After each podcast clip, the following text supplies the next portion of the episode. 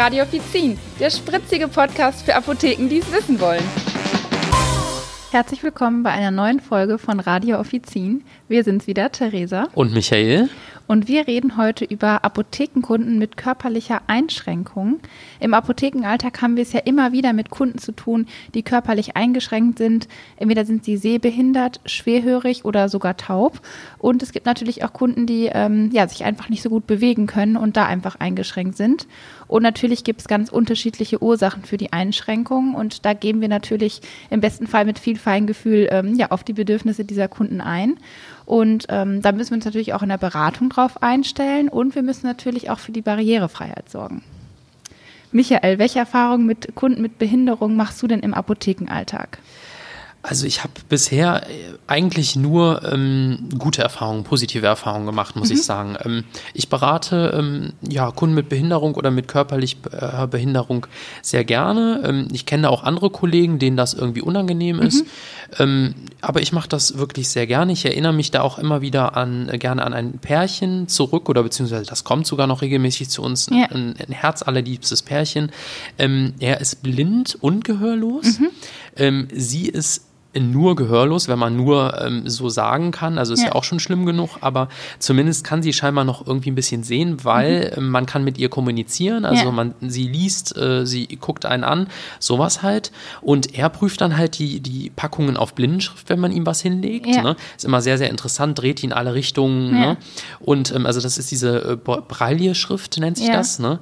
Und ähm, wenn da, wenn es dann nicht mehr weitergeht, also wenn er dann Hilfe braucht, dann hilft sie mit dem, mit dem Lorm-Alphabet. Mhm mhm. so dass sie halt mit den Fingern ähm, in seiner linken Handfläche streicht mhm. und ihm das dann scheinbar irgendwie buchstabiert. Wahnsinn, ja. Krass. Ja, Wahnsinn. Also mhm. finde ich immer wieder ganz toll anzusehen mhm. ähm, und wirklich, äh, da denke ich immer, das muss Liebe sein. Also die kommen dann halt ja. auch wirklich so richtig ähm, Hand in Hand in die Apotheke und helfen sich gegenseitig, ja. finde ich Wahnsinn. Ja. Ist voll gut, ja. Also mir macht es auch immer eine Freude, solche Kunden zu bedienen. Also ich habe das auch selten, aber im, man hat ja immer mal zwischendurch den Fall.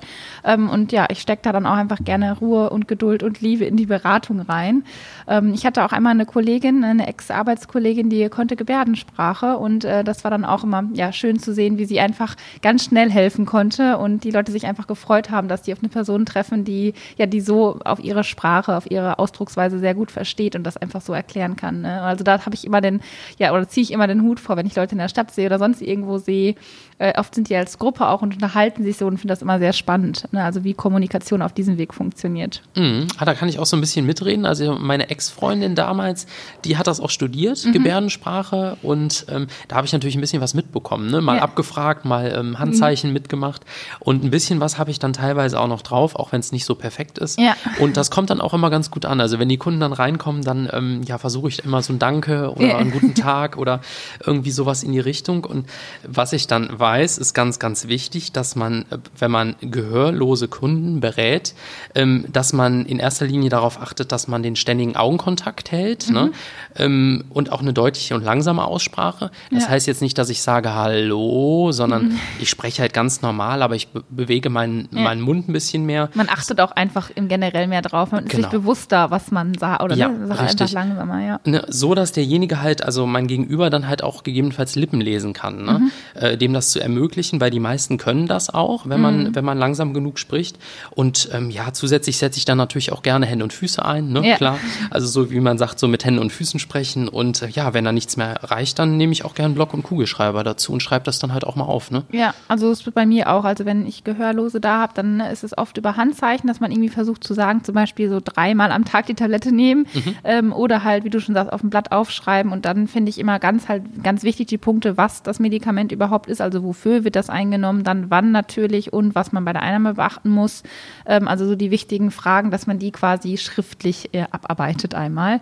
Ähm, ja, und bei Blinden ist es ähm, so, dass ich da auch gerne ähm, ja, das Betreten der Apotheke schon helfe, wenn ich sehe, okay, die kommen mit ihrem Stock quasi rein, aber es ist trotzdem ja schwieriger, wenn man jetzt vielleicht auch nicht oft in der Apotheke war, dann weiß man ja auch gar nicht, wo ist was. Die Person konnte sich das noch gar nicht gemerkt haben, dann hole ich die gerne mit rein, frage auch, darf ich ihren Arm oder ihre Hand nehmen und sie bis zum Tisch bringen. Ähm, und dann erkläre ich auch alle Schritte, die ich mache. Ne? Also, dass ich das Rezept eingebe, das Medikament vielleicht vielleicht von hinten hole, dass ich wiederkomme, die Sachen einpacke, die natürlich auch gebe, damit die Person das abtasten kann und auch wirklich weiß, ne, was wird mir jetzt hier verkauft. Ähm, ja, und natürlich auch den Kunden wieder raus begleiten. Also ich glaube, da ähm, ist es gut, wenn man einfach ja viel kommuniziert und einfach äh, viel erklärt. Genau, also vorausgesetzt, der blinde Kunde kann dann auch hören. Ne? Ja, natürlich. Ansonsten wird es ja. natürlich schwierig. Ähm, mhm. Im besten Fall können die hören. Ähm, ansonsten weiß ich, äh, die haben in der Regel so eine menschliche, also keine männliche, sondern eine menschliche Begleitung dabei. Ja. Ähm, ich betone das jetzt extra nochmal, weil es gibt ja auch viele, die dann halt einen äh, blinden Hund haben, ja. ja? Ähm, aber das hilft dann natürlich nichts, um, um irgendwie zu beraten. Nee, aber stimmt, äh, wenn da eine Person bei ist, dann äh, hilft das auch schon und dann kann man dann natürlich auch gut erklären. Ja. Jetzt gerade bei altersbedingten Einschränkungen wollen oder können Betroffene ja von ihrer Einschränkung nichts wissen. Das kann natürlich in der Beratung auch eine große Herausforderung sein. Welche Erfahrungen hast du denn damit schon mal gemacht, Michael? Ähm, also tatsächlich keine Einzelfälle. Mir fallen da spontan mehrere Stammkunden ein, die wir haben. Ähm, da muss ich auch sagen, so ein bisschen, deswegen habe ich anfangs gesagt, ich habe eigentlich positive Erfahrungen ja. mit körperlich eingeschränkten. Ja. Äh, aber bei manchen denke ich dann, Mensch, schade. Also da wäre es schon besser, äh, wenn die doch was tun würden oder mhm. sich irgendwie helfen lassen würden. Also wir haben eine ältere Kundin, ähm, also wirklich schon älteres Kaliber, die aber noch sehr gepflegt und adrett gekleidet ist und adrett auch aussieht. Und ähm, die ist teilweise blind, das kann man schon irgendwie so ein bisschen sehen vom Verhalten her. Und die ist aber auch hochgradig schwerhörig. Ja. Ähm, und da denke ich mir immer, Mensch, warum tust du nichts? Aber wie ich von den Kollegen gehört habe, ist die sich einfach zu fein für ein Hörgerät. Das ja. könnte man ja sehen, ähm, weil sie ist ja so eine feine Dame und nee, das geht gar nicht. Und ähm, aber die unterhält sich sehr, sehr gerne. Ja. Und die versucht dann halt auch immer ein Gespräch mit einem anzufangen. Ja. Nur wenn man antwortet, kommt halt leider äh, nicht das Richtige zurück. Ja, und, und sie sprechen ja auch oft dann selber sehr laut, weil sie genau. dann halt schreien müssen, weil sie selber nicht hören. Oder? Also das setzt genau. ja ihre eigene Lebensqualität voll zurück. Genau, das denke ich mir nämlich auch. Oder? Super schade gerade, ja. ja. Und ähm, dann haben wir noch einen Kunden so mittleren Alters, mhm. der hat tatsächlich Gehörgeräte. Ich würde sagen, ich bin jetzt kein Hörakustiker, kein Fachmann, aber die sind schon anopif, also schon was älter. Mhm. Ähm, und ich glaube, der war auch schon länger nicht mehr irgendwie bei der Kontrolle. Und ähm, der ist immer sehr fordernd und speziell und ähm, vor allem, wenn es um Rabattverträge geht, ne, dann ja. hört er auch gerne mal nicht, sagt das aber auch. Also ähm, und die Kommunikation mit ihm, die gestaltet sich oft sehr, sehr schwierig. Ne? Ja der wird dann auch meistens grandig und ausfallend. Und egal wie, ähm, ob ich es jetzt bin oder meine Kollegen, wir versuchen immer unser Bestes. Ja aber du kannst es ihm irgendwie nicht recht machen. Also schreibst alles auf den Zettel auf und stellst ihm irgendwelche Fragen, er antwortet und alles passte. Aber beim nächsten Mal drückt er dir dann rein, ja, so ähm, beim letzten Mal, da habe ich ja keine Tempos von Ihnen mhm. bekommen, aber von Ihrem Kollegen kriege ich immer welche. Ne? Ja. Wo ich mir dann denke, ja, also das ist irgendwie aufregend für alle Beteiligten und man ja. versucht immer alles richtig zu machen, aber im Ende ähm, klappt es dann doch Klappt's nicht. Finde ich irgendwie schade. Ne? Ja, das ist dann echt ärgerlich. Aber da heißt es wirklich wie immer, ruhig bleiben, Faust in der Tasche machen ja. und das Beste draus machen. Ne? Ja. Ja, ähm, dann gibt es ja noch Kunden, die gehbehindert sind. Ähm, wie ist das denn bei euch in der Apotheke, Theresa? Wie gehst du damit um? Ähm, also erstmal ist es so, dass ähm, ja unsere Apotheke auch barrierefrei ist, also sprich, die kommen gut rein. Die mhm. sind teilweise relativ schmal, dass man halt auch gucken muss, dass die Leute genug Platz haben. Ähm, wir haben auch eine Kundin, die ist in ihrem Rollstuhl sehr, sehr klein und wenn sie dann so am HV ist, dann verschwindet sie quasi komplett dahinter und da stelle ich mich dann wirklich immer lieber neben sie ähm, oder hocke mich sogar einfach daneben, dass ich das ja Gefühl habe oder sie auch das Gefühl hat, ich bin auf Augenhöhe mit ihr und kann ganz normal ähm, mit ihr kommunizieren, kann ihr die Sachen zeigen und erklären. Ähm, und das, weiß nicht, ich finde, das muss man immer so ein bisschen drauf eingehen und auch einfach sehen ähm, und so ein Gespür für bekommen, wann es angebracht ist, die Person anders zu platzieren wie wen anders. Dass es einfach, ja, für die Beratung schöner ist. Mhm. Also ich, was mir schon oft aufgefallen ist, ähm, gerade bei gehbehinderten oder schwerbehinderten Leuten, die halt mit Rollatoren kommen oder mit Rollstühlen, ähm, dass nicht nur der barrierefreie Eingang wichtig ist, sondern halt auch wirklich die, ähm, dass man den Weg zum HV irgendwie ermöglicht. Ja. Ne? Also dass die ja auch wirklich ohne Probleme durchkommen. Ja. Ähm, ich habe schon oft gesehen, dass halt wirklich der, der, also die, die Sichtwahl, die Freiwahl, nicht die Sichtwahl, die Freiwahl äh, voll steht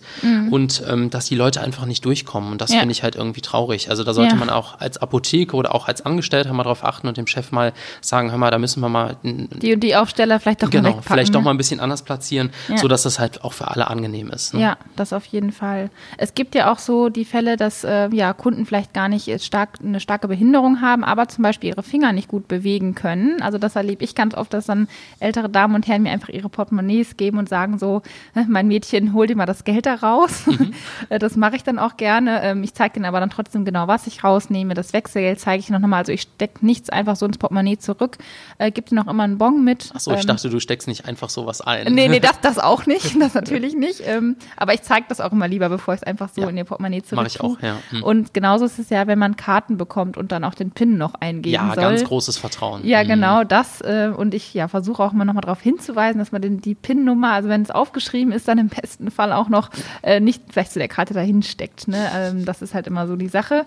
Da kann man nur hoffen, dass es gut geht. Ja, und äh, eine andere Kundengruppe fällt mir noch äh, so spontan ein. Ähm, ja, Thema Pflaster aufkleben oder Wärmepflaster anbringen.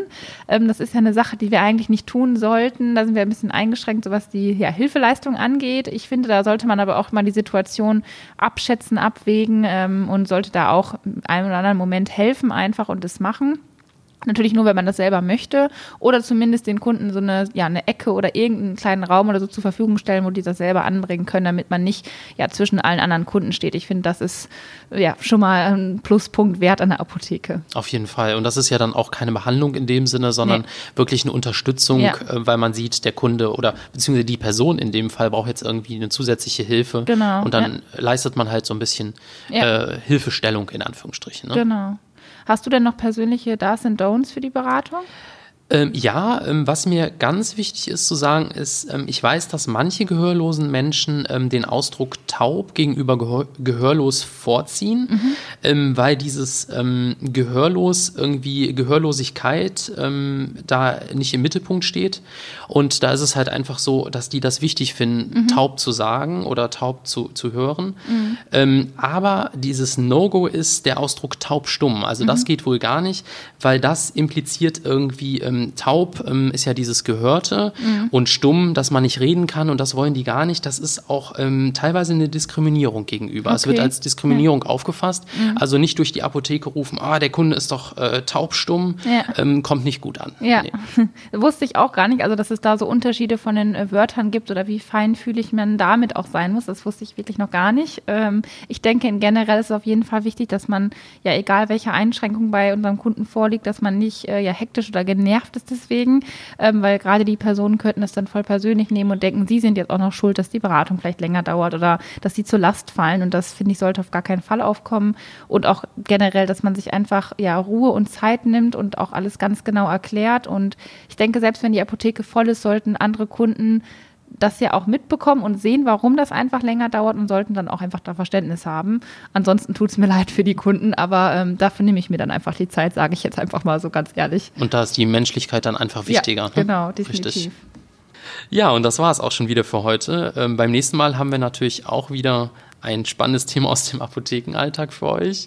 Alle Infos zur Sendung findet ihr wie immer in den Show Notes und ihr findet uns über die Plattformen wie Spotify, iTunes, YouTube oder direkt über apothekia.de slash radio-offizin. Danke euch fürs Zuhören und wie immer freuen wir uns natürlich auch über euer Feedback und eure Bewertungen. Ihr könnt uns ja auch mal berichten oder erzählen, ähm, was ihr so für Erfahrungen mit ähm, körperlich eingeschränkten Personen oder behinderten Personen gemacht habt. Und ja, gib doch einfach mal uns eine Info dazu. Bis dann. Tschüss. Mach's gut. Tschüss.